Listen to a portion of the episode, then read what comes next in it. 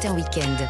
6h-9h, Lénaïque Monnier. Allez, le tir, c'est gagnant du dimanche. Bordet, Pérez, Alterman, ils sont tous en studio et avec moi, comme tous les dimanches matins. Mathieu, dans un instant, on va parler de la guerre juridique chez les vedettes. hein, ce sera votre programme. dans la Ah bah avec pop- les deux longs, là, on est culture. servi. On a du boulot. Mais là, on va retrouver Roland Pérez. Rebonjour Roland. Bonjour, bonjour à tous. Alors, pour en savoir plus un peu sur nos droits, nos devoirs, ce qu'on a le droit de le faire ou pas, sinon on se met dans de, dans de sales draps. Et ce matin, une question qui fait assez souvent polémique. Est-ce que moi, chez moi, si je suis propriétaire, est-ce que j'ai tous les droits? Eh oui, c'est une bonne question Oui. aussi, Oui, parce que la, propriété privée ne rime pas toujours avec impunité. Ah.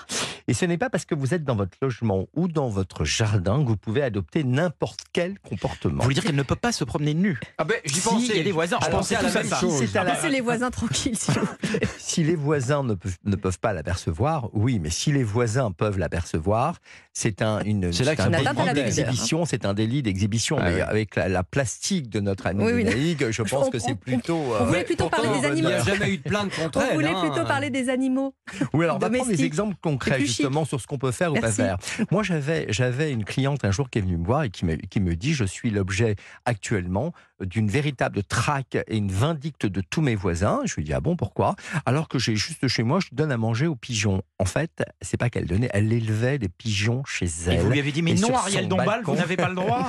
Et il y avait, il y avait, il y avait des odeurs qui étaient insoutenables. Ah ouais, ouais. Une expertise a eu lieu. Et même chose pour ceux qui attirent des chats. Alors vous pouvez avoir un chat, deux chats, trois chats, mais quand vous attirez Ma grand-mère euh, faisait ça. voilà, un nombre de chats, un nombre de chats in- incroyable dans votre, dans, à l'intérieur de votre, de votre habitation ou dans votre jardin, eh bien là, oui, les voisins peuvent s'en plaindre. C'est le cas et Jacques vous Dutronc pouvez obtenir l'expulsion. Pour les chats, Oui, Jacques En Dutronc, Corse euh, ouais, ouais, en Corse, a une cinquantaine de chats, euh, bien sûr.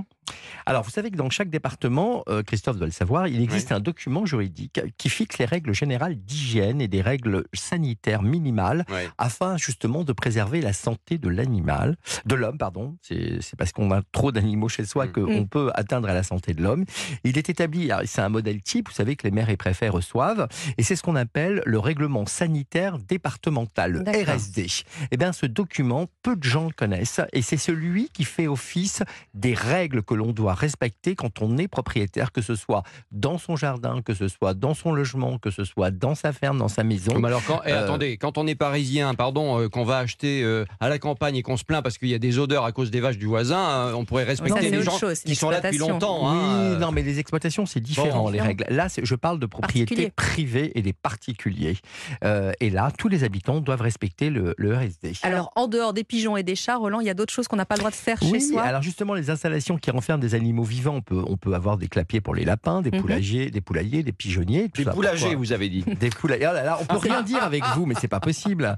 Euh, alors là aussi, il faut qu'ils soient maintenus en très bon état de propreté et Ouais. d'entretien et être désinfectis- désinfectés et désinsectisés aussi souvent que nécessaire. Il y a les fumiers aussi qui doivent être évacués pour ne pas incommoder le voisinage. On pense aux chiens qui doivent être tenus en laisse dans la rue. C'est ce que dit le RSD. On ne fait pas toujours, mais euh, il faudrait le faire. Côté déchets, euh, on le voit souvent, on voit de la fumée sortir de certains, de, de certains terrains. Eh bien, il est interdit de faire brûler l'herbe issue de la tonte, de la pelouse, Ah, les feuilles bon. mortes, les résidus de la taille des arbres. Euh, on pas peut pas interdit. je fais ce que abandonner je veux des- chez moi. hein. Ben voilà, voyez, Eh ben voyez, non. c'est le comportement. Ah oui, euh, il va ne connaît pas le. RSD. civique, hein. Il ne connaît pas le RSD.